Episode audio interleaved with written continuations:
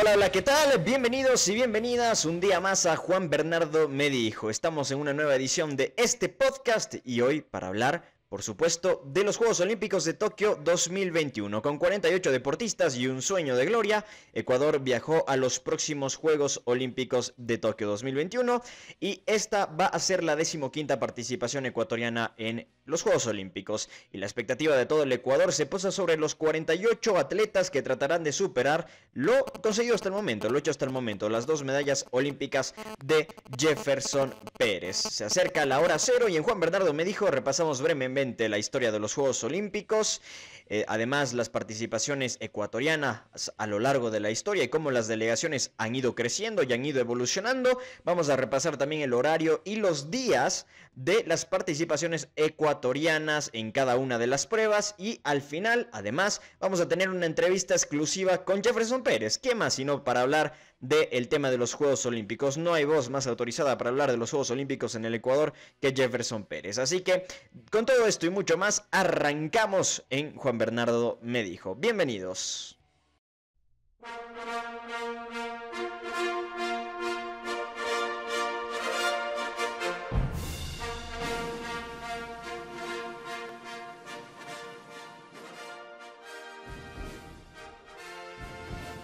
El desarrollo de los Juegos de la Olimpiada fueron creados en una época de crisis, en una época de guerras entre las diferentes regiones y encontraron, encontraron que podían hacer como una tregua, una tregua en los cuales se podían generar unos juegos que hablen de la formación eh, de un cuerpo sano, unos juegos que hablen del arte, de la expresión de los pueblos, de, las regiones, unos juegos que hablen acerca de las condiciones políticas que estaban viviendo los pueblos en ese momento. estamos hablando de esto, se dio, eh, me parece son 800 años de, antes de Cristo, eh, que comenzaron estos juegos de la era, antigua en, Grecia.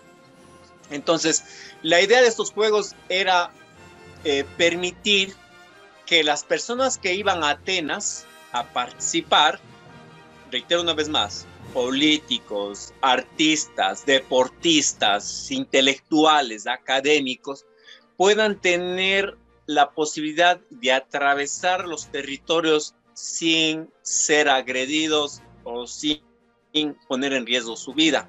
Ese es el origen de los Juegos más tarde eh, se, se, enfoca un poco más hacia la formación integral del cuerpo como reflejo de la característica o solidez del pensamiento, en sí ahí se queda un poco más especificado.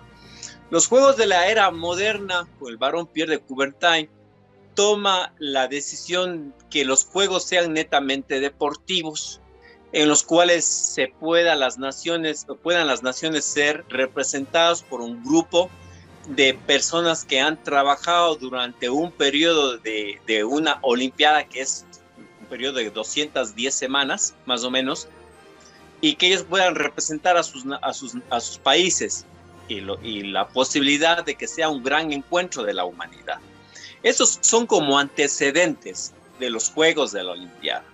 Entonces, cuando escuchamos que en el mundo entero las democracias en nuestros países es el sistema de gobierno que más se establece, permítanme contarles que el hermano mayor de la democracia se llama Juegos Olímpicos de la era eh, antigua, porque nosotros empezamos 800 años, perdón, antes de Cristo con los primeros Juegos. Y la democracia, como ustedes conocen, se implementó 500 años antes de Cristo empezaron a implementarse un poco el, sistema de democracia, me parece, si no estoy equivocado. Espero, espero no ser corregido, creo que estoy correcto. Entonces, en resumen, lo que estamos hablando que hay 300 años de los hermanos mayores, que son los Juegos Olímpicos con respecto al asunto de la democracia.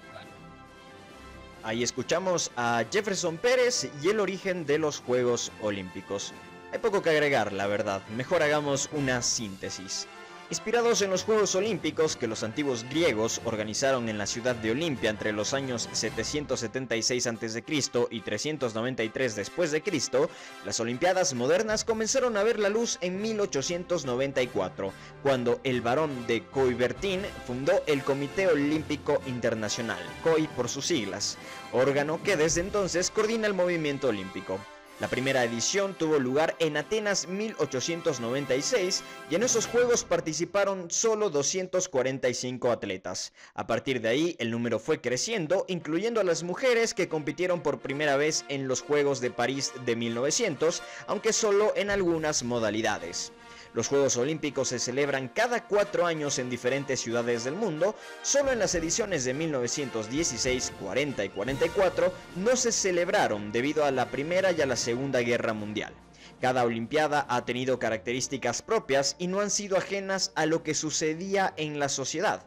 La Gran Depresión afectó a los de 1932, el régimen nazi, liderado por Adolf Hitler, a los de Berlín en 1936. Después del parón de 1940 y 1944 por la Segunda Guerra Mundial, se prohibió a los deportistas alemanes acudir a los de Londres 1948. En 1952 debutaron la Unión Soviética e Israel. En los de 1972 se produjo la masacre de Múnich en Moscú de 1980 hubo el famoso boicot de Estados Unidos y otros 65 países, mientras que en Los Ángeles fueron los rusos los que devolvieron la moneda junto a 13 de sus aliados comunistas. Los de Barcelona, en 1992, fueron un éxito rotundo y dieron paso a una mayor profesionalización. En la actualidad, casi todos los países están representados y la dimensión del evento es descomunal y esta próxima edición de Tokio 2021 no será una excepción a pesar de las circunstancias. Y bien, hasta ahí un poco la breve historia de los Juegos Olímpicos, lo hemos tratado de resumir eh, de la mejor forma posible, un poco contando también eh, cómo los Juegos Olímpicos han visto siempre afectados por lo que ocurre a nivel mundial, un poco contarles la inclusión de mujeres eh, y más o menos caminando hasta lo que es hoy por hoy el tema de los Juegos Olímpicos. Además que al inicio tuvimos un pequeño fragmento ya de la entrevista con Jefferson Pérez donde él mismo nos hacía un breve resumen del el origen de los Juegos Olímpicos que son la verdad bastante, bastante interesantes y por qué surgen sobre todo creo que es lo más interesante que nos contó Jefferson Pérez en ese primer fragmento. Pero luego volveremos con Jefferson. Ahora vamos a enfocarnos y hablemos un poco de eh, estos Juegos Olímpicos de Tokio 2021 con algunos datos generales. Serán los segundos Juegos Olímpicos que Tokio eh, organice a lo largo de la historia. Antes, en 1964, ya los habían organizado. Pero en esta edición de 2021 van a participar 11.025 deportistas de 205 países diferentes en 339 pruebas que corresponden a 33 deportes olímpicos. De todos esos deportistas, de esos 11.025 deportistas, 48 son ecuatorianos. Y vamos a hacer una pequeña radiografía y vamos a hacer una pequeña, un pequeño análisis. Ya saben que en este programa, aparte de historia, aparte de anécdotas de, eh, y cosas, bueno, curiosidades y particularidades, nos gusta hablar también de los números, nos gusta también hablar de las estadísticas. Eh, y por eso vamos a tratar de hacer ahora un análisis estadístico de la participación ecuatoriana en estos Juegos de Tokio 2021. De forma bastante breve, la verdad. Eh, yo creo que lo más importante, lo más interesante será que arranquemos hablando de eh, las participaciones de Ecuador a lo largo de la historia, porque Ecuador, eh, como dijimos al inicio del podcast, va a participar en su décima, en su, décimo quinta. Em, en su decimoquinta edición de Juegos Olímpicos, eh, antes participó ya en 14 ocasiones y ha habido una evolución. Por supuesto que ha habido una evolución en cuanto a números de clasificados y demás, y por eso en este momento quiero mostrarles un poco la curva. vamos a mostrar unos gráficos. Justamente ahora les quiero mostrar eh, los gráficos o, el gráfico de número de participantes a lo largo de la historia. Como pueden ver, hemos hecho este pequeño gráfico que representa el número de deportistas que participan en cada una de las de las ediciones de Juegos Olímpicos. La primera vez que Ecuador formó parte de unos Juegos Olímpicos fue en 1924, cuando se celebraron en París, en Francia, París, Eh, y ahí Ecuador apenas llevó a dos deportistas. Esa fue su primera participación en Juegos Olímpicos de todos los tiempos. Dos deportistas, además dos deportistas varones. Y de 1924, Ecuador deja de participar en Juegos Olímpicos hasta 1968. En 1968 empieza, entre comillas, digamos, verdaderamente la carrera, las participaciones ecuatorianas en Juegos Olímpicos. Desde ese año, desde 1968 hasta hoy, Ecuador ha estado presente en todas las ediciones de los Juegos Olímpicos. En aquel 1968 tuvimos eh, unos Juegos Olímpicos en México y ahí Ecuador tiene un crecimiento muy, muy grande, muy considerable con respecto a la cantidad de deportistas que llegaron. En total, 15 se clasificaron y estuvieron presentes en esa edición de Juegos Olímpicos. Después, para 1972, Ecuador compite en Múnich, en los Juegos Olímpicos de Múnich, donde que nuevamente volvemos a nada más dos deportistas. Otra vez, dos deportistas participan por Ecuador en esos Juegos Olímpicos de Múnich 1972. Más adelante, en 1976, cuatro años después, los Juegos Olímpicos vuelven al continente americano, al continente norteamericano, de hecho, para este, celebrarse en Montreal, en Canadá, en 1976. En esa ocasión participaron cinco deportistas ecuatorianos. En la siguiente edición, en Moscú de 1980, participaron 12 atletas por Ecuador. En Los Ángeles 1984 participaron 11 atletas. En Seúl 1988 participaron 13 atletas por Ecuador. En 1992 en Barcelona nuevamente fueron 13 deportistas por la delegación ecuatoriana.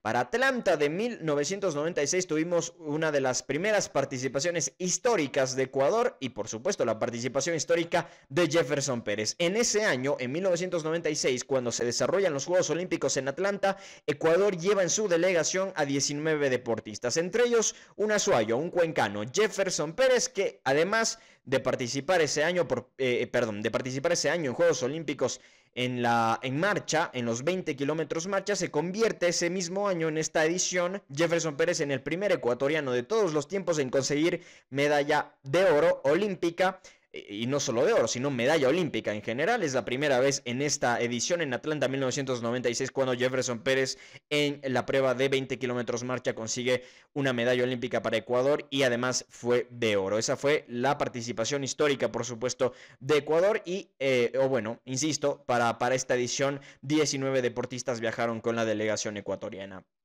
Cuatro años después, eh, se van para Australia, los Juegos Olímpicos, se van para Sydney en el 2000 y Ecuador lleva a 10 deportistas en su delegación. A partir de este momento yo veo estadísticamente que hay un punto de quiebre.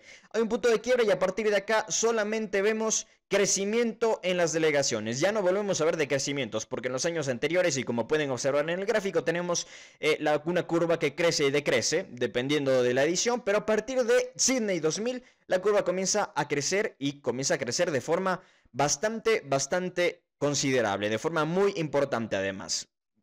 Tengamos eso en cuenta, en mente. Sydney 2000 10 eh, ecuatorianos participan este año, 10 ecuatorianos participan este año, no se consiguen medallas. Después en Atenas 2004 se mm, o, participan más bien en Atenas 2004 16 deportistas ecuatorianos sin medalla. Luego Pekín 2008, eh, otra edición histórica para los ecuatorianos en Juegos Olímpicos. Para esta edición Ecuador lleva a 25 atletas en el 2008, entre ellos también Jefferson Pérez, que participa nuevamente en los 20 kilómetros marcha y que obtiene una medalla de plata. Eh, el segundo lugar. A pesar de que es un tema todavía polémico, que aún se tiene que resolver, entendemos, eh, es el hecho de que el ganador de aquella prueba, el ruso Valery Borchin, eh, que se llevó el oro ese año, ya había dado positivo o ha dado positivo en algunas pruebas de dopaje que se le hicieron. Todavía no se ha abierto la segunda prueba de esa competencia en específico de esos 20 kilómetros marcha de Pekín 2008, por lo tanto aún no se ha ratificado la medalla, aunque Jefferson Pérez eh, la pide y yo creo que para todo el Ecuador el que se llevó la medalla de oro en esos Juegos Olímpicos de Pekín fue el propio Jefferson Pérez, ¿no? Que son las dos únicas medallas que tiene Ecuador en cuanto a la historia de los Juegos Olímpicos se refiere. Eso fue Pekín 2008. Luego nos fuimos para Londres 2012 y llevamos una delegación con 36 deportistas. Río de Janeiro, eh, de Río de Janeiro, perdón, 2016 se lleva una delegación con 36 deportistas y ahora Tokio 2020. Bueno, 2021 de hecho, porque se va a hacer ahora en este año 2021, pero comercialmente el nombre de los Juegos Olímpicos de Tokio sigue siendo Juegos Olímpicos de Tokio 2020. Eh, y se llevan y han llegado 48 atletas con esta delegación ecuatoriana a Tokio 2008. Es la más grande de toda la historia del Ecuador, punto importantísimo. Y claro, eso nos llena de expectativa y también nos pone contentos, hay que ser sinceros, nos pone alegres el, tener ya a 48 em, deportistas clasificados a estos Juegos Olímpicos de Tokio 2021. Juegos Olímpicos y, bueno, eh, más que Juegos Olímpicos, lo que quiero ahora es, en pantalla habrán tenido a lo largo de, este fragmento, de esta parte del podcast, habrán tenido en pantalla el grafiquito, ¿no? El grafiquito que hemos hecho, e insisto, desde el 2000 para acá, eh, obviamente hubo un cambio, hubo un cambio importante en la estructura del deporte ecuatoriano que nos ha permitido tener un crecimiento constante. En el 2000 tuvimos 10 participantes, para 2004 2000, eh, tuvimos 16 participantes, para 2008 ya 25 participantes, para 2012 36 participantes, para 2016 37 participantes y para 2020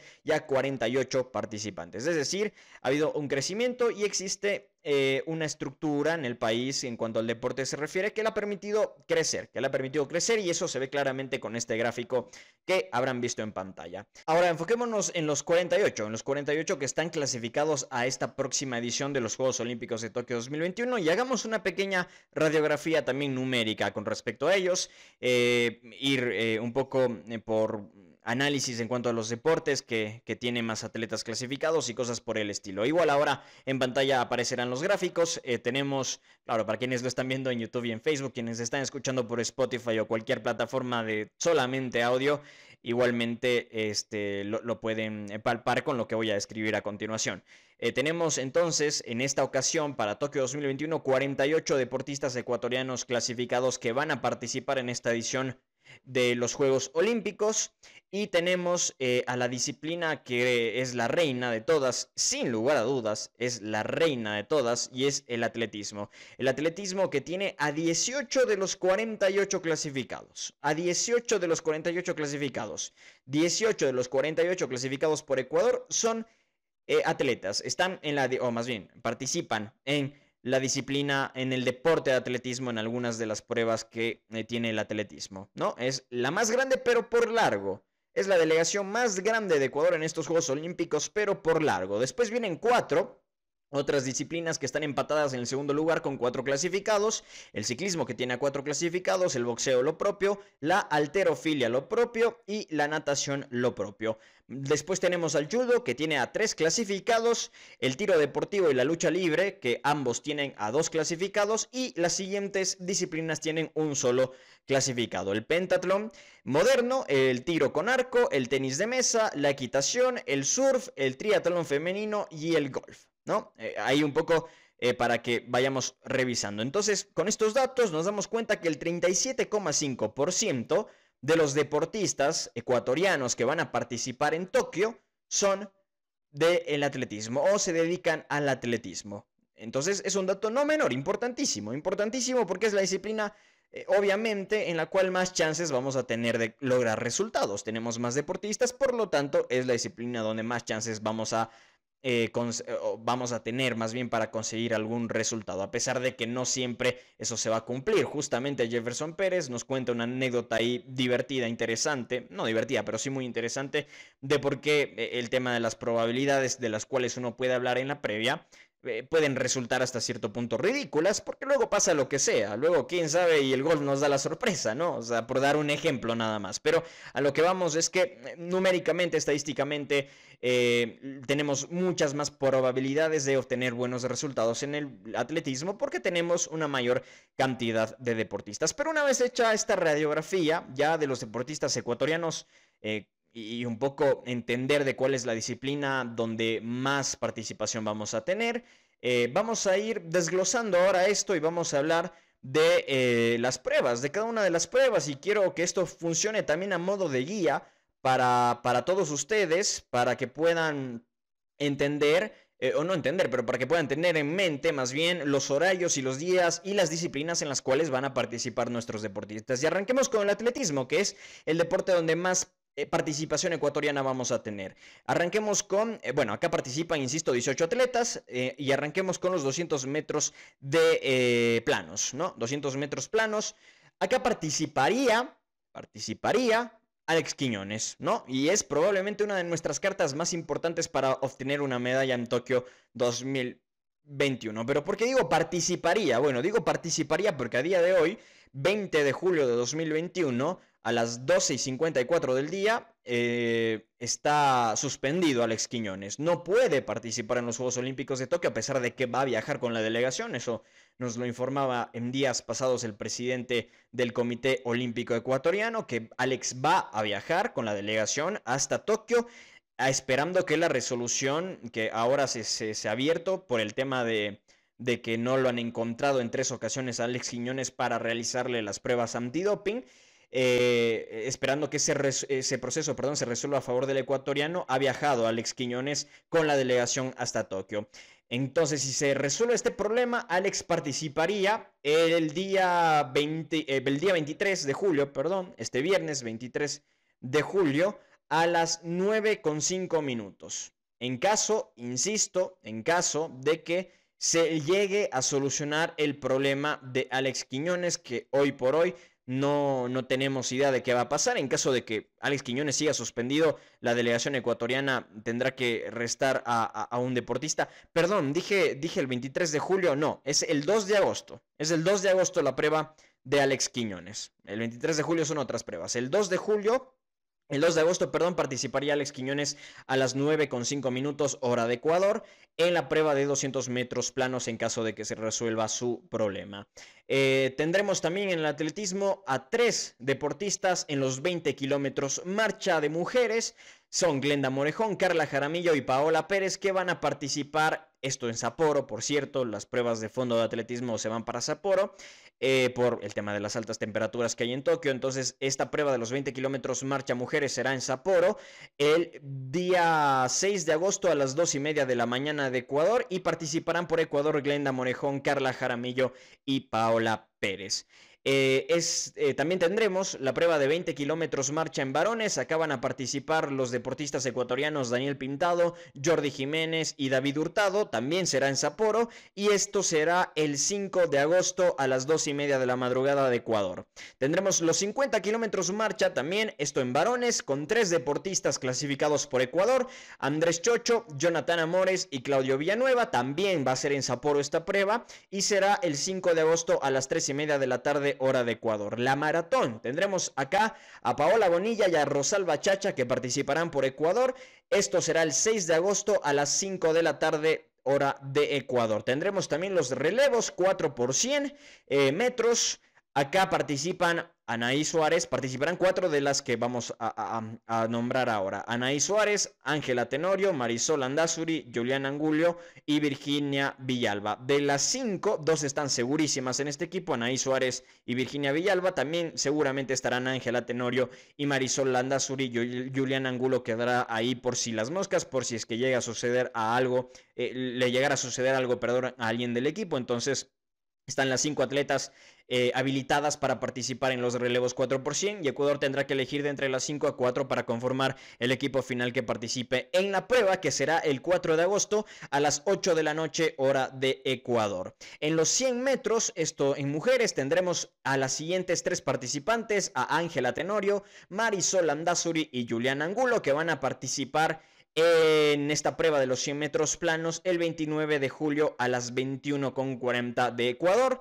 El lanzamiento de disco tendremos por primera vez a un representante en esta disciplina en los Juegos Olímpicos por parte de Ecuador y será Juan José Caicedo que participará el 29 de julio a las 19 horas con 45 minutos de Ecuador. Esos son los atletas y las pruebas, además de las horas y fechas de eh, los deportistas de atletismo los deportistas ecuatorianos de atletismo en los Juegos Olímpicos de Tokio 2021. Vamos con el ciclismo. En el ciclismo van a participar cuatro deportistas por Ecuador. En ruta participarán Richard Carapaz y Jonathan Narváez. Esto será el 23 de julio, este viernes ya. Eh, arranca los Juegos Olímpicos. Bueno, los Juegos Olímpicos de hecho ya arrancan un par de días antes, pero el 23 de julio el día inaugural, Richard Carapaz y Jonathan Narváez van a participar en la prueba de ruta de los Juegos Olímpicos de Tokio 2021 en el ciclismo, por supuesto. Esto, insisto, el 23 de julio a las 9 de la noche, hora de Ecuador.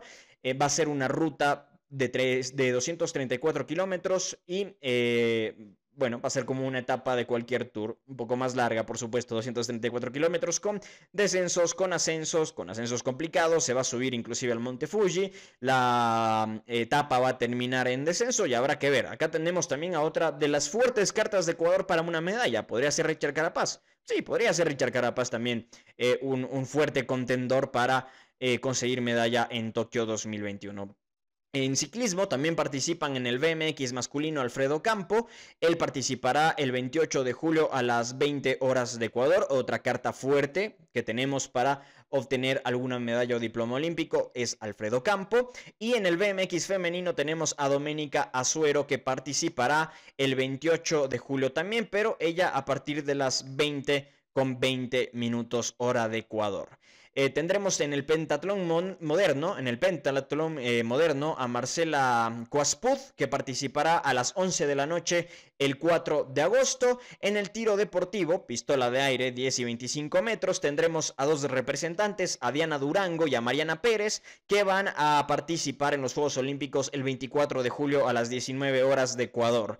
En el tiro con arco, arco recurvo, tenemos a Adriana Espinosa de los Monteros, que va a participar el 22 de julio las 7 de la noche. Ya esta prueba como por ejemplo va a ser antes de la inauguración, la prueba del tiro con arco, el arco curvo, donde participa Adriana Espinosa de los Monteros el, el, 22 de julio a partir de las 19 horas. De hecho, mañana. Para cuando ustedes vean esto, mañana ya participará en el tiro con arco Adriana Espinosa de los Monteros. En el tenis de mesa en singles tenemos a Alberto Miño también, que participa el 23 de julio a partir de las 7 de la noche en, esta disciplina, en la lucha libre tenemos a dos deportistas clasificadas. En los 50 kilogramos a Lucía Yepes, que participa el 5 de agosto a las 9 y media de la noche de Ecuador. Y en los 53 kilogramos tenemos a Luisa Valverde, que participa el 4 de agosto a las 21 horas 30 de Ecuador. En boxeo tenemos a cuatro deportistas que van a participar. En los 91 kilogramos tendremos a Julio Castillo, que participa el 24 de julio a partir de las 12, eh, a partir de las 0 horas con 12 minutos, hora de Ecuador. Eh, tendremos en los 57 kilogramos a Giancarlos Caicedo que participa a las 22 horas el 23 de julio.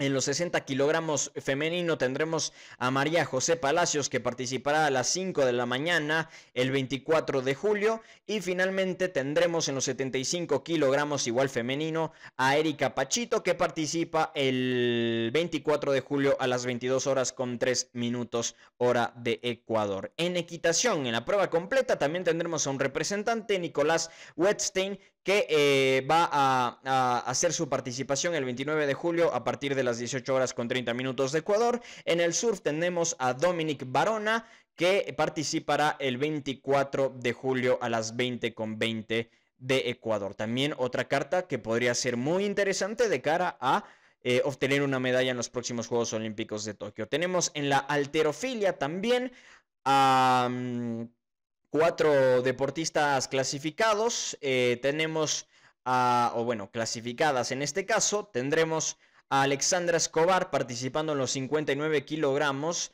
a partir de las 21 horas con 50 minutos el 26 de julio.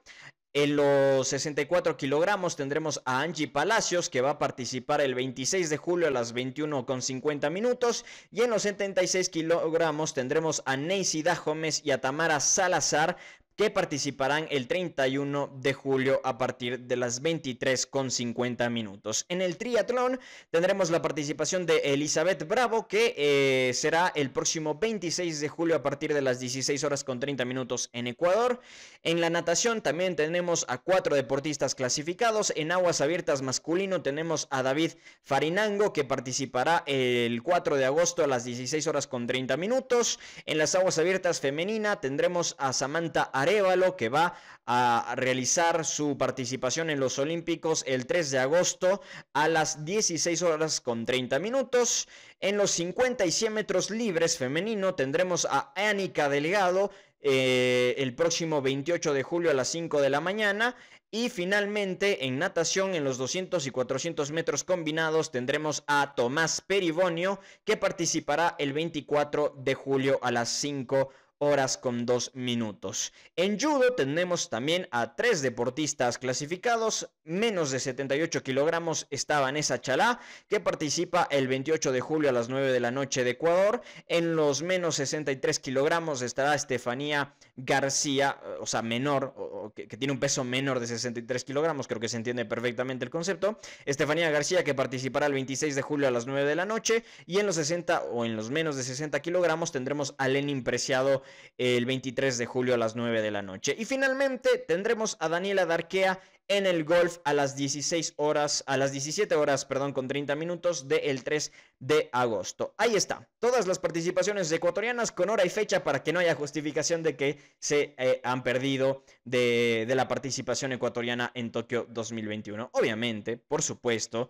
eh, que algunos horarios no son los más convenientes. Tenemos horarios en la madrugada, tenemos horarios en la mañana y eh, por supuesto no son a veces los más convenientes para que todos estemos pendientes. Pero bueno, eh, al menos sabemos quienes estamos obligados a estar pendientes de lo que ocurra en Tokio 2021 y por supuesto, la prensa somos uno de ellos. De hecho, en Radio Marca C y en Radio Sur 91.7 FM en la ciudad de Cuenca vamos a transmitir la gran mayoría de pruebas y acompañaremos a la delegación ecuatoriana en estos Juegos Olímpicos de Tokio junto a Pedro Reynoso, Manuel Cisneros, Francisco Granado y eh, el resto de compañeros que se irán sumando seguramente a alguna que otra transmisión de estos Juegos Olímpicos 2021. Aquí cerramos ya la parte de información, la parte de datos. Eh, creo que ha sido una radiografía lo más completa y concisa posible de los Juegos Olímpicos de Tokio 2021. Antes de avanzar, o bueno, más bien para avanzar, quiero que escuchemos a Jefferson Pérez, porque lo entrevistamos exclusivamente para el podcast de Juan Bernardo Me dijo. Es una entrevista de unos 20 y pico de minutos, 22 minutos, en la cual Jefferson Pérez nos cuenta eh, un poquito su visión de lo que van a ser estos Juegos Olímpicos de Tokio 2021. Así que ténganlo en cuenta, eh, porque creo que ha sido un diálogo muy interesante que nos deja cosas siempre para poder debatir y para poder analizar y para poder eh, entender un poquito más. Porque la visión del deportista es muy diferente a la visión de cualquier otra persona. Yo puedo decir una cosa y es mi visión como periodista deportivo, pero la verdad la visión del deportista no la tiene nadie y creo que Jefferson Pérez en ese sentido eh, nos entrega un panorama muy claro de lo que puede ser la participación de Ecuador en los Juegos Olímpicos de Tokio 2021, además de que cierra con un mensaje para la delegación y para la nación en general que creo que lo necesitamos escuchar. Así que vamos con Jefferson Pérez. Y entonces, cuando hablamos en el siglo XXI, ¿qué representa clasificar a los Juegos Olímpicos? Yo creo que la gente nos emocionamos cuando tenemos un campeonato Copa América de fútbol un campeonato mundial de fútbol, o vemos como el caso de ahora eh, un Tour de France, donde es un evento que, reúnen a, varios equipos, a varios equipos del mundo, ¿no? Equipos privados. Los Juegos Olímpicos es una instancia que reúne a la humanidad, que busca los mejores ciudadanos que puedan representar una nación, una identidad, a través de la técnica y la investigación. Eso, es clasificar a los Juegos Olímpicos y se da durante el periodo de una Olimpiada, es decir, durante el periodo de cuatro años. Entonces, no es el partido de fin de semana en el cual tenemos que sacar las primeras portadas de todos los medios de comunicación diciendo tal equipo ganó. No, no es eso. No es el evento que se hace cada año. Y si este año me fue mal, bueno, el próximo año me irá mejor. No, no es eso. Ni tampoco son los mundiales de atletismo, que suelen ser cada dos años. Y de hecho, los campeonatos mundiales de fútbol decidieron copiar ese periodo de cada cuatro años respecto al, al concepto de Olimpiada, ¿no?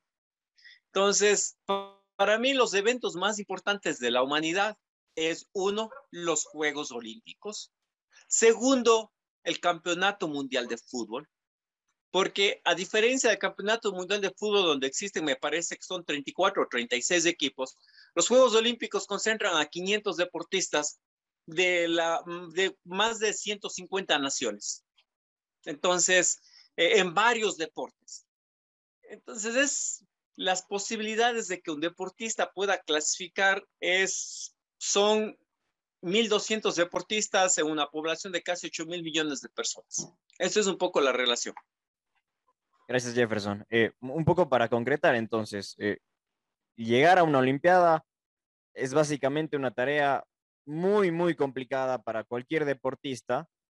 Es quizás más difícil que llegar a un Mundial de Fútbol, por ejemplo, y conseguir el diploma olímpico, estar ahí en ese grupo tan selecto de gente, es estar en la élite mundial. ¿Podemos concretar e, e, en, ese punto? Usted lo ha dicho. Gracias, Jefferson. Eh, bueno, pasando ahora un poco a, lo que va a ser el panorama de los Olímpicos de este año para Ecuador, eh, vamos a llevar a la delegación, a la delegación perdón, más grande hasta Tokio, 48 deportistas. ¿Cómo entendemos este crecimiento exponencial de deportistas en cada ciclo olímpico, en cada Olimpiada? ¿Cómo entenderlo? Eh, y cómo sacar conclusiones de estos procesos que claramente nos han llevado a algo más exitoso para replicarlo y seguir creciendo en las siguientes ediciones. Es importantísimo el crecimiento que ha tenido Ecuador, pero no es exponencial. La curva no fue exponencial.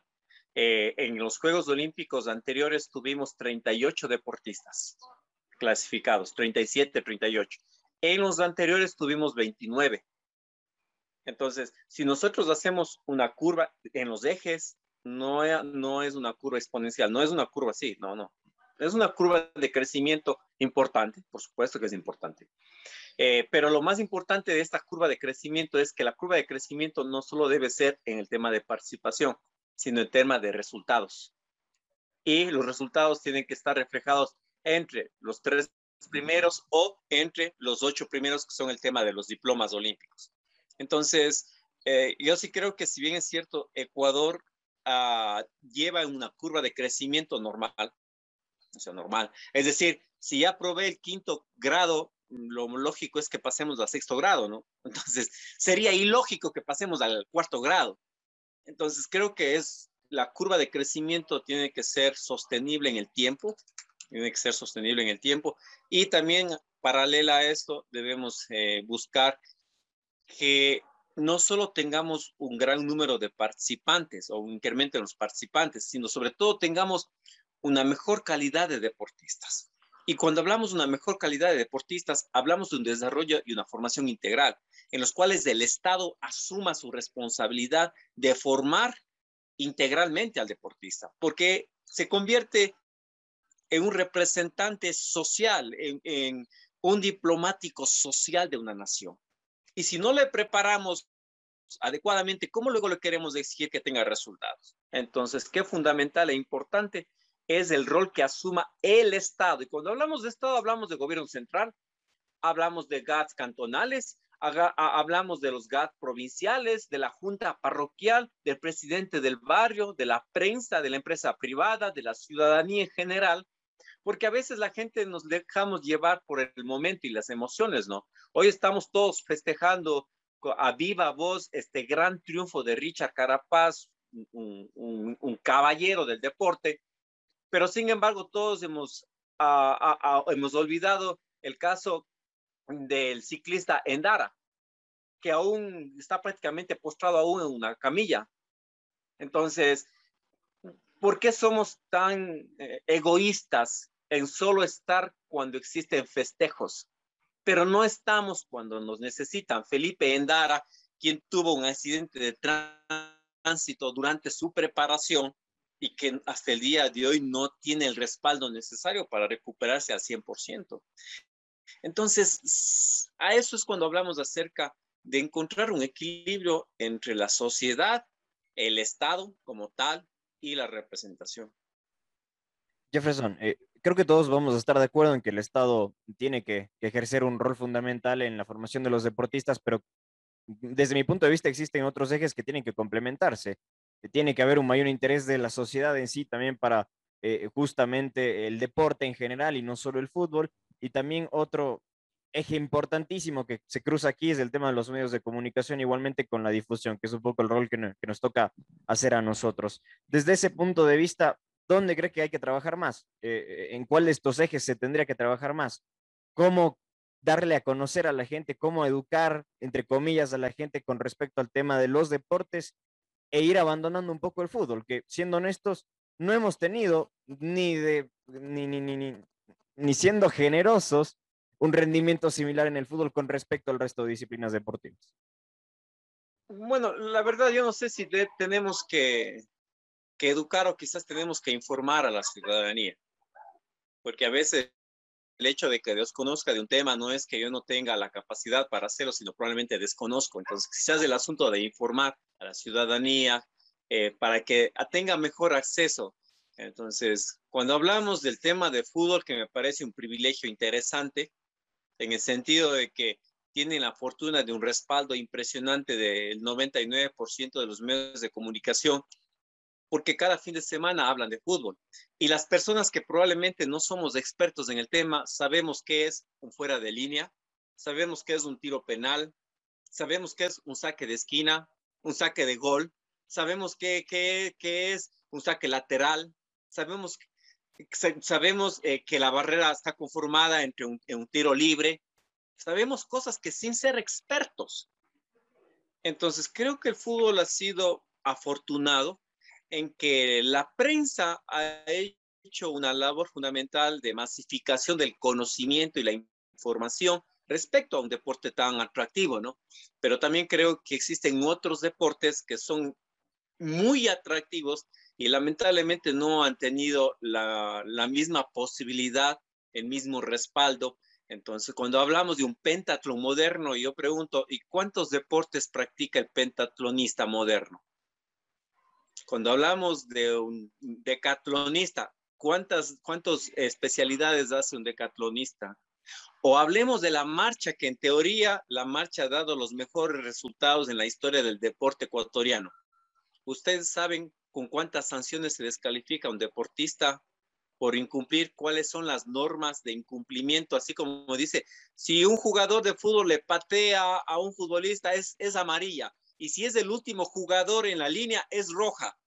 Ustedes saben que en la marcha, una vez que se le ha presentado tres amonestaciones, ya sea por flotación o por doblado rodilla, ellos tienen que entrar a una cámara de castigo de tiempo y si hay una cuarta es descalificado.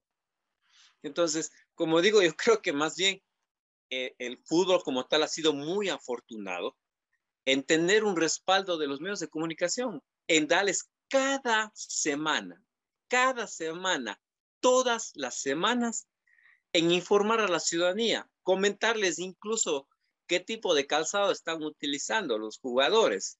Entonces, si alguien me dice, no, es que los jugadores, los jugadores no tienen nada que ver. Los jugadores son unos profesionales del fútbol, de su actividad. Y si ellos tienen la suerte y la fortuna de que los otros les estén apoyando, qué bueno, o sea, más bien gracias, Dios les pague, ¿no? ¿Cuántos deportistas otros quisieran también tener esa suerte? Entonces, yo sí creo que a veces tenemos que reflexionar porque la gente a veces, y ahora últimamente escuché en estos últimos dos días, entre ayer y hoy, muchas condenas, ¿no? El fútbol, el fútbol, el fútbol, el fútbol. Oigan, si es tan malo el fútbol, entonces, ¿quiénes fueron los que no han permitido que otros deportes puedan ser conocidos? Entonces, yo sí creo que hay que hacer un tema de un mea culpa y sí comparto totalmente lo que hablamos al inicio, el asunto de qué es el Estado, gobierno central, gobierno eh, parroquial, gobierno local, eh, la ciudadanía, el, eh, los medios de comunicación, la empresa privada, las instituciones educativas. Educativas. Cuando un deportista gana un, gran premio, gana unos Juegos Olímpicos, un campeonato del mundo, creo que cuando hablamos de desarrollo integral sería interesante preguntar ¿en qué año de universidad estás? ¿O qué posgrado estás haciendo? ¿O cuál es tu profesión? Pero nadie se preocupa de eso, ¿no? Les preocupan es cuántas medallas has sacado. ¿Cuál es tu próximo objetivo? ¿Cuál es tu próxima medalla? Y pareceríamos vacas lecheras de producir medallas, ¿no? Y ya cuando la vaca ya no puede entregar más leche, es como, ya, pues ya, ya sáquenle de aquí. Puede ser un poco cruel. Jefferson, quiero regresar sobre un tema que usted tocaba. Hemos tenido entonces un crecimiento normal en cuanto al número de participantes en los Juegos Olímpicos, pero usted nos decía que ese crecimiento también tiene que eh, crecer de forma proporcional, eh, entiendo al menos, con el tema de resultados. Desde ese punto de vista. de formación, y el tema de formación académica. Es decir, eh, me pregunto, ¿saben cuántos deportistas de los, para empezar, no son 48? son 58 deportistas que van a los Juegos de la Olimpiada de Tokio. Son 48 en deportes tradicionales y son con 10 con personas con discapacidad. Los paraolímpicos, perdón.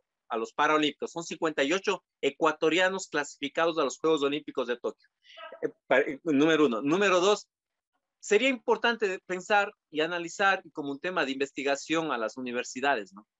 ¿Saben cuántos deportistas que fueron a los Juegos Olímpicos de Londres qué porcentaje de sus deportistas estaban cursando estudios universitarios de tercer nivel o de cuarto nivel, o cuántos ya terminaron un posgrado y estaban haciendo un doctorado o eran profesionales. Entonces, me dices, existe un índice de nivel de formación académica de la delegación promedio. Este es el índice. Entonces, ¿cuál va a ser el índice para la próxima participación? Tenemos que mejorarlo.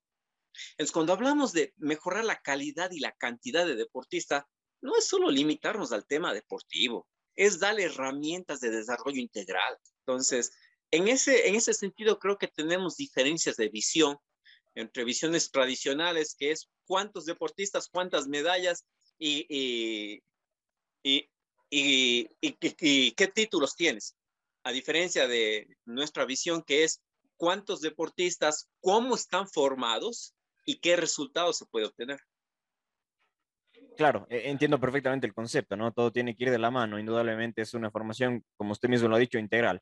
Eh, pero quería preguntarle, eh, más o menos, ¿qué podemos proyectar en, estas, en estos Juegos Olímpicos de Tokio 2021 con respecto a resultados? ¿Dónde podríamos esperar obtener esos resultados? Porque obviamente deportes que tienen más tiempo de desarrollo en el país que otros. Y desde ese punto de vista podemos ya ir sacando ciertas cosas a limpio, Jefferson, y, quería saber más o menos desde su punto de vista con qué deportistas y en qué disciplinas podríamos aspirar a obtener esos resultados. Permítame contarles una pequeña historia. En el año 96,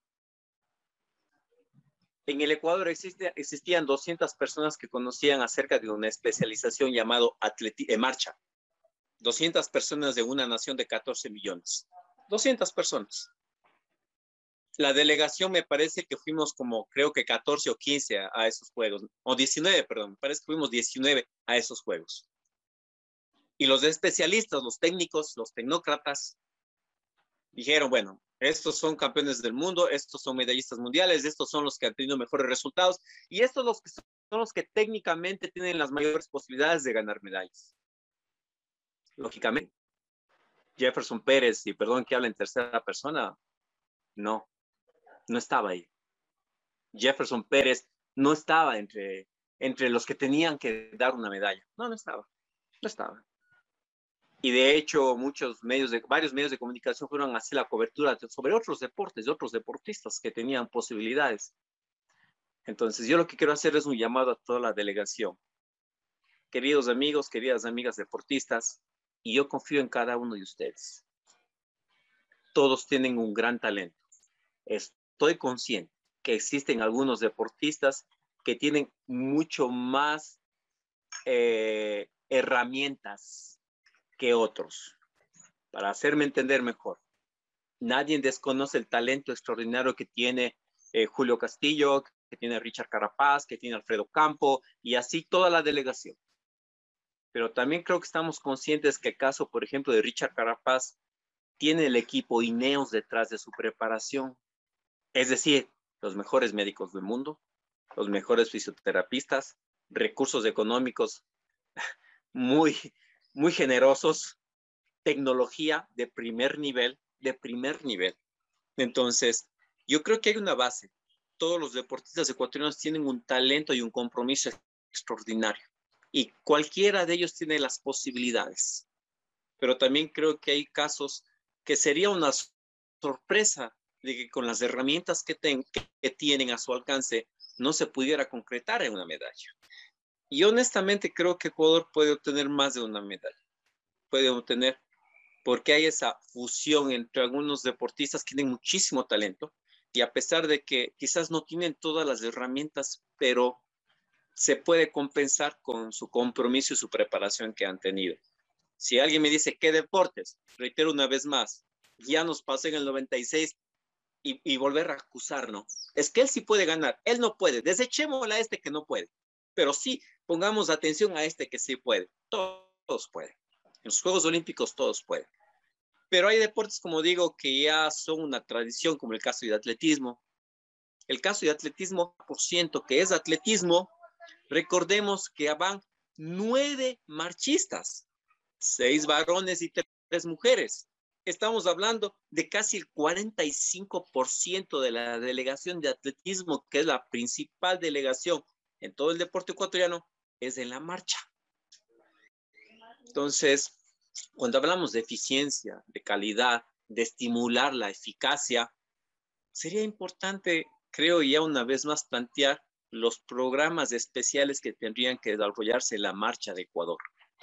Ya hemos demostrado no solo que se tiene deportistas con talento, sino se tiene ciudadanos formados integralmente. ¿Cuál sería el objetivo Jefferson en los Olímpicos, desde su punto de vista, en estos Juegos Olímpicos de Tokio 2021? ¿Cuál sería el objetivo? Depende, de quién, o sea, cada deportista tendrá su objetivo, depende del ministro. Y, como delegación, digo, por ejemplo.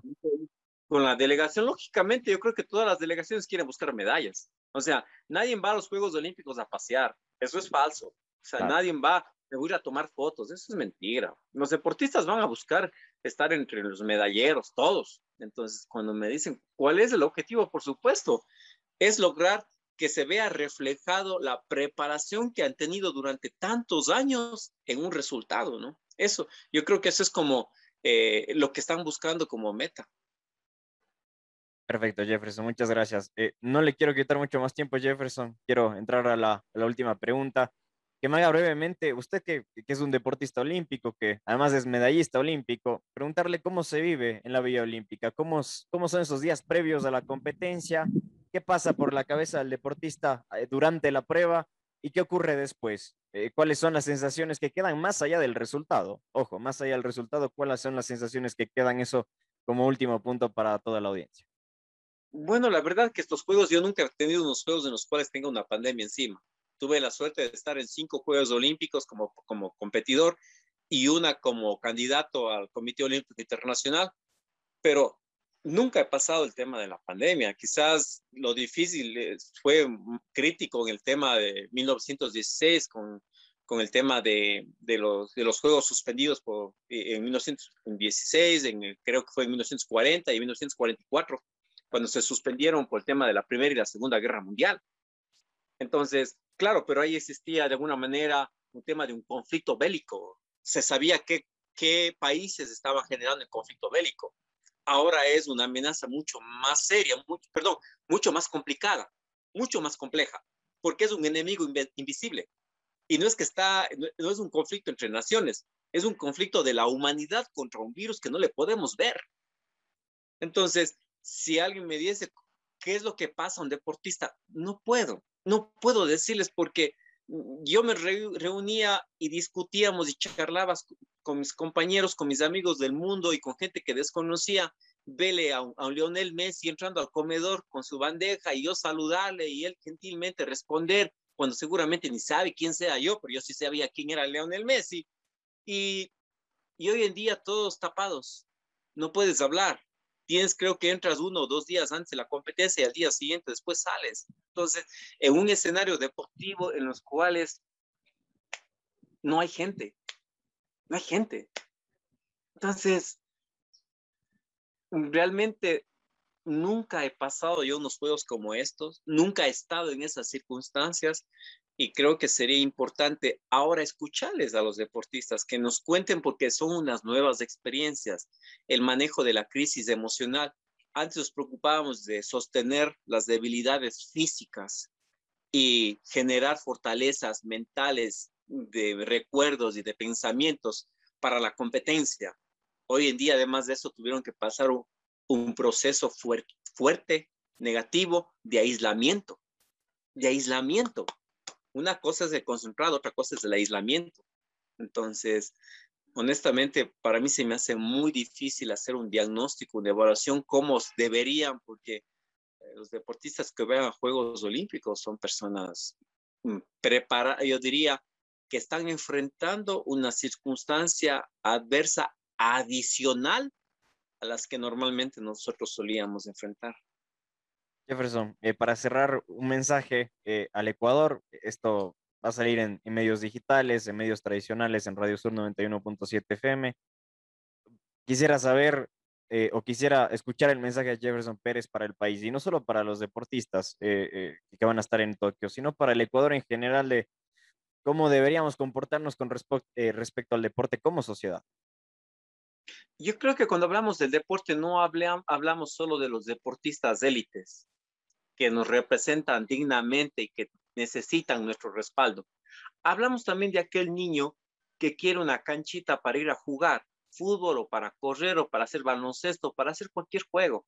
Hablamos del adulto mayor que ya en sus últimos años de vida necesita hacer actividad física, una pausa activa de unos juegos especiales para mejorar su calidad de vida. Hablamos del deporte ancestral, hablamos de nuestro ecuavoli. Yo sé en cuántos países practican ecuavoli. no sabía que, había un campeonato del mundo. no, más bien son ecuatorianos que, están eh, viviendo en diferentes partes del mundo. Ah, pero es nuestro deporte es nuestro deporte. Entonces, yo cuando, cuando hablamos del tema de la actividad física e integral social, decirles a todos, no dejemos de hacerlo, no dejemos de hacerlo. No podemos pensar en vivir sin el aire, no podemos pensar en vivir sin alimentos, no podemos pensar en vivir si no tengo la suficiente formación y acceso a la información y no tengo una disciplina de mi cuerpo. Esas dos cosas son pilares importantes con una base de responsabilidad social. De nada sirve que seas un gran profesional, que tengas doctorados y más maestrías si no tienes una conciencia social.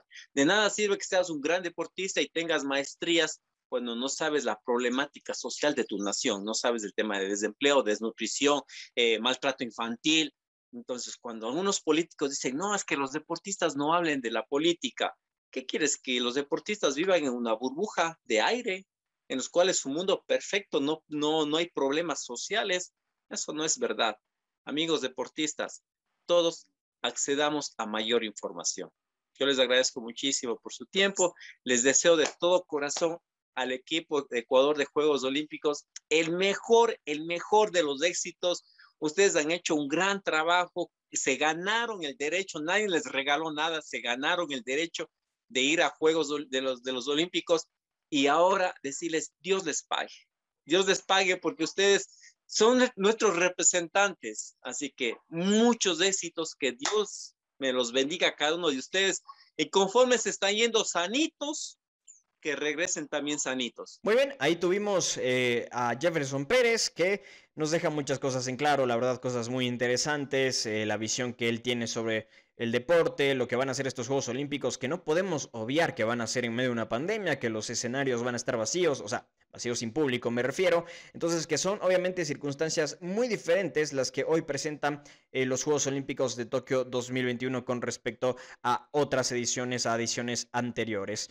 Em, también, eh, antes de, llegar a la parte final, porque en la parte final vamos a escuchar a dos deportistas, vamos a escuchar a dos participantes en los Juegos Olímpicos de Tokio, vamos a tener a Paola Pérez y también a Daniel Pintado, que nos han dejado su mensaje previo a el viaje hasta Tokio y que obviamente quiero que, lo podamos escuchar todos aquí a través de este podcast.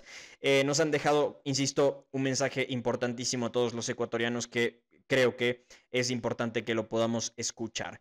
Eh, pero antes de pasar con eso, quiero dar un poco mi opinión. Eh, una de las preguntas que le hicimos a Jefferson Pérez es justamente que nos cuente, y así arranca la entrevista, que nos cuente lo complicado que es llegar a Juegos Olímpicos, porque al final del día un poco la intención de este episodio especial, entre comillas, digo especial porque es más largo que los otros, con respecto a los Juegos Olímpicos, es eh, un poco concientizar a la gente sobre el deporte, porque somos un país que yo creo, considero, primero, muy poco amante a los deportes y aunque mucha gente dice que Ecuador es un país futbolero, yo creo que Ecuador ni siquiera es un país futbolero, la verdad. Eh, le gusta el fútbol cuando la selección anda bien, le gusta el fútbol cuando su club anda bien. Son muy pocos los que están ahí pendientes del fútbol siempre, que están pendientes de todo lo que ocurre. Son, e, es una proporción menor.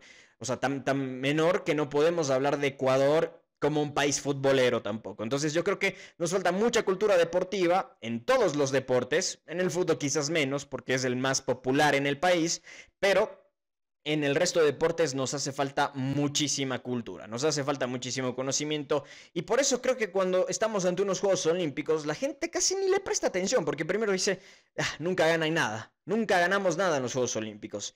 Y sí es verdad, hemos ganado muy poco, dos medallas nada más. Lo dice Jefferson Pérez en, la entrevista. O sea, el crecimiento de delegación tiene que eh, ser más o menos eh, o tiene que ir acompañada de un crecimiento proporcional en cuanto a resultados. Y quizás nos falta esa curva del crecimiento en cuanto a resultados. No la hemos tenido, no hemos crecido en resultados, la verdad. Eh, ha sido, eh, eh, son, mm, más bien los datos que tenemos sobre resultados son discriminantes, discriminatorios. dos, dos medallas. Y luego muchos diplomas, eso sí, algunos diplomas más bien. Eh, pero dos, dos medallas. Entonces, eh, claro, hace falta y es una realidad que no se consiguen tantos eh, resultados en los Juegos Olímpicos, es verdad, pero también hay que tener en cuenta un montón de factores, cuánta plata invierte el Estado en los deportes en Ecuador, incomparable con lo que se invierte en Estados Unidos, incomparable la estructura ecuatoriana de los deportes con la de Estados Unidos, por poner un ejemplo que casi siempre es de las delegaciones más importantes en el mundo en cuanto a Juegos Olímpicos se refiere. Y claro, no hay esa estructura. En, Estados Unidos la estructura está en todos lados. O sea, es una. la estructura deportiva de Estados Unidos está en todos lados. En todos lados. En cada cosa de la sociedad está presente la cultura deportiva en Estados Unidos. Eh, hablamos de instituciones, hablamos de universidades, de colegios, de escuelas, eh, de bachilleratos, de muchos lugares en donde el deporte eh, se entrecruza con el resto de actividades y sobre todo la universidad, que creo que es donde más Em, fomento existe, porque quienes desean estudiar una carrera y son deportistas destacados pueden acceder a becas fácilmente, algo que no ocurre en todos los países y por supuesto ocurre muy poco en el Ecuador. Entonces, entendamos las distancias. Ecuador todavía está en pleno desarrollo, está recién empezando ese desarrollo. Vimos que desde el 2000 para acá el crecimiento ha sido constante. ¿Por qué? Porque se empezó un proyecto, porque han habido procesos, porque han habido ideas generales, procesos y proyectos bien planteados desde arriba para que eh, de a poco vayan generando esos resultados y veamos y vayamos viendo el crecimiento en las delegaciones, ¿no? Entonces algo se está haciendo bien. Obvio, sí, pero hay muchísimo que mejorar. O sea, que hay muchísimo que mejorar todavía. Entonces vamos a mantener las distancias, ¿no? Pero lo que quería llegar con toda esta parte y donde quiero terminar con mi opinión es en decirles que apoyemos a los deportistas que están en Ecuador y no nos defraudemos si no consiguen medalla. No nos defraudemos. Ya el hecho de estar en Juegos Olímpicos es una locura. Es una locura. Llegar a los Juegos Olímpicos es el resultado de una Olimpiada. ¿No? Eh, para que se entienda, la Olimpiada comprende el periodo de cuatro años que nos lleva hasta una edición de Juegos Olímpicos. ¿Sí? Es decir, en la Olimpiada se comprenden los eh, Juegos Nacionales, Sudamericanos, Bolivarianos, Panamericanos, Mundiales, ¿no? Eh, y obviamente todo eso desemboca en un proceso clasificatorio que te lleva hasta los Juegos Olímpicos, ¿no? La Olimpiada es todo ese proyecto, todo ese proceso más bien que tiene que pasar el deportista para al final como resultado, en caso de que haya eh, tenido una participación superlativa en, las instancias menores, llegar hasta los Juegos Olímpicos, ¿no? Durante esos cuatro años el deportista persigue el objetivo de clasificarse hasta los Juegos Olímpicos. Entonces, eh, solo el hecho de ya estar en Tokio es un mérito gigantesco para cualquier deportista. Luego, no hablemos quedar en el top 10. Es una locura estar entre los 10 mejores en los Juegos Olímpicos. Es la élite, la recontra élite mundial del deporte. Conseguir un diploma olímpico es un logro impresionante. Estar entre los 8 mejores es algo magnífico. Entendámoslo. Es mejor, es, o sea, el conseguir un diploma olímpico en los Juegos Olímpicos, valga la redundancia, es mejor resultado deportivo que clasificar un mundial de fútbol, por ejemplo. Para que más o menos lo vayamos dimensionando. Es un logro deportivo más importante conseguir un diploma olímpico que la Libertadores de Liga de Quito. Aunque mucha gente puede que me venga a criticar por lo que acabo de decir, porque son palabras fuertes, altisonantes, pero que son reales. Son reales. Estar entre, o sea, conseguir un diploma olímpico es estar entre los ocho mejores del mundo en un deporte. Y ganar una Libertadores no quiere decir que eres un club de los ocho más importantes del mundo. No, no se deriva así, no se deriva así. Entonces, eh, en los Juegos Olímpicos, conseguir esa medalla, conseguir, perdón, conseguir un diploma olímpico, conseguir ese reconocimiento, es más importante que clasificar un Mundial de Fútbol, es más importante que la Libertadores de Liga de Quito en el 2008, y es más importante que cualquier otro logro futbolístico que me quieran poner en la palestra. Es más importante que cualquier otro logro futbolístico. Entonces, entendámoslo, vayamos absorbiendo esa información y entendamos lo difícil que es para un deportista llegar hasta allá. Y de medalla ya ni hablemos, sea de bronce, sea de plata o sea de oro.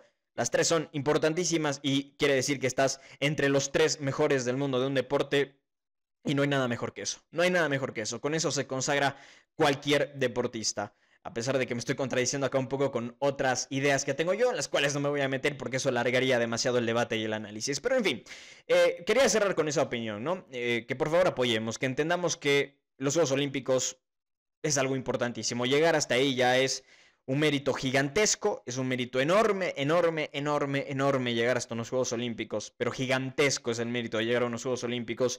Conseguir diploma olímpico es más importante que cualquier logro que el fútbol nos haya dado y de medalla ni hablemos. Así que, bueno, esperemos que la participación ecuatoriana esté llena de éxitos y eh, eh, sepamos los ecuatorianos por fin reconocer y apoyar a todos los deportes y ya no solo a uno. No nos centremos solo en el fútbol, no seamos fútbol céntricos, tratemos de darle también cabida, tratemos, tratemos de darle relevancia, importancia, interés a el resto de deportes porque créanme que tenemos a gente muy importante, muy interesante, muchas disciplinas que necesitan también hinchas, que necesitan también nuestro apoyo y por eso a mí me encantó la campaña de marketing, de difusión que ha hecho el Ministerio del Deporte, ¿no? Estas artes, que ahora voy a poner unas cuentas en pantalla, estas artes de, por ejemplo, el BMX también necesita hinchas, el judo también necesita hinchas, el atletismo también necesita hinchas y es una realidad, todos los deportes de, que, en el Ecuador, digamos, son todos los deportes que se practican en el Ecuador necesitan hinchas, así de simple, así de simple, no solo el fútbol,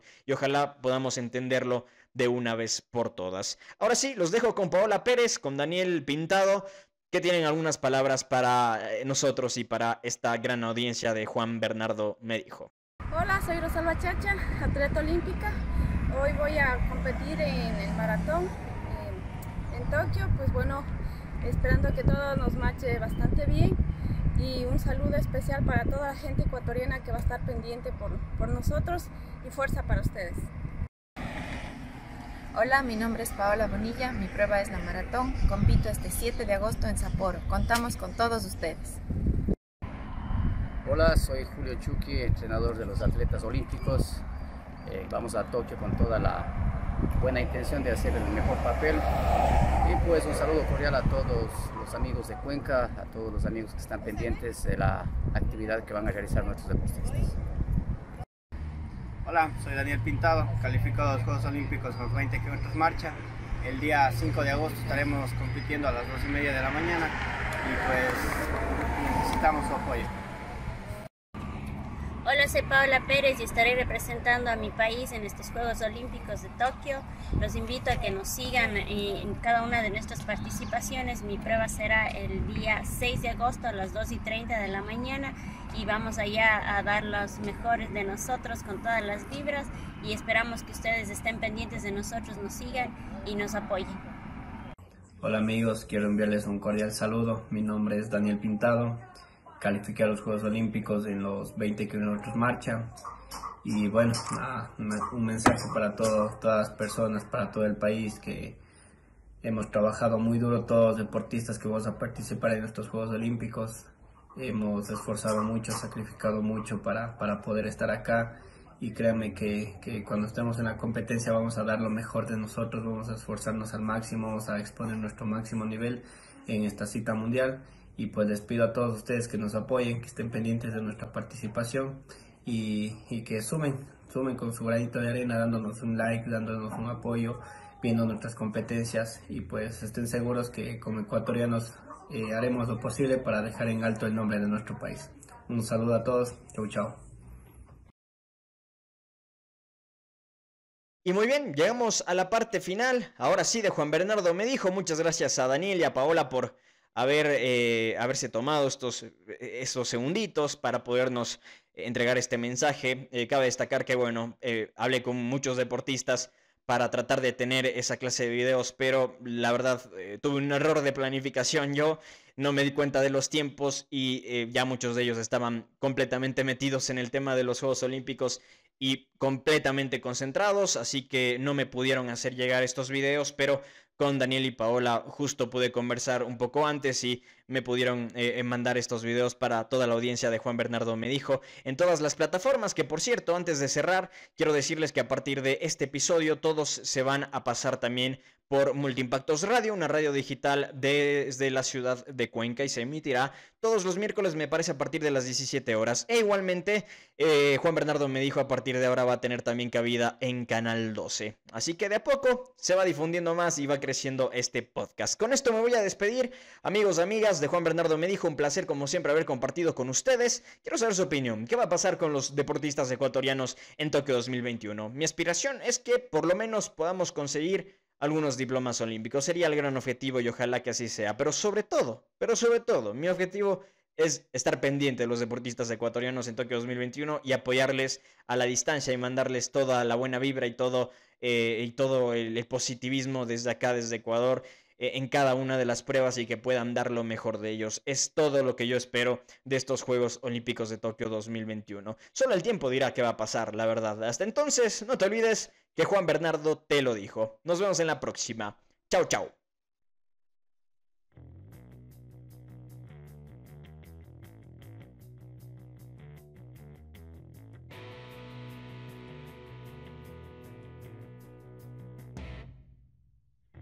Esto fue Juan Bernardo me dijo, muchísimas gracias por haberme acompañado en una nueva edición de este podcast. Los invito a compartir esta edición especial sobre los Juegos Olímpicos con sus amigos, con su familia, con la gente interesada en el deporte.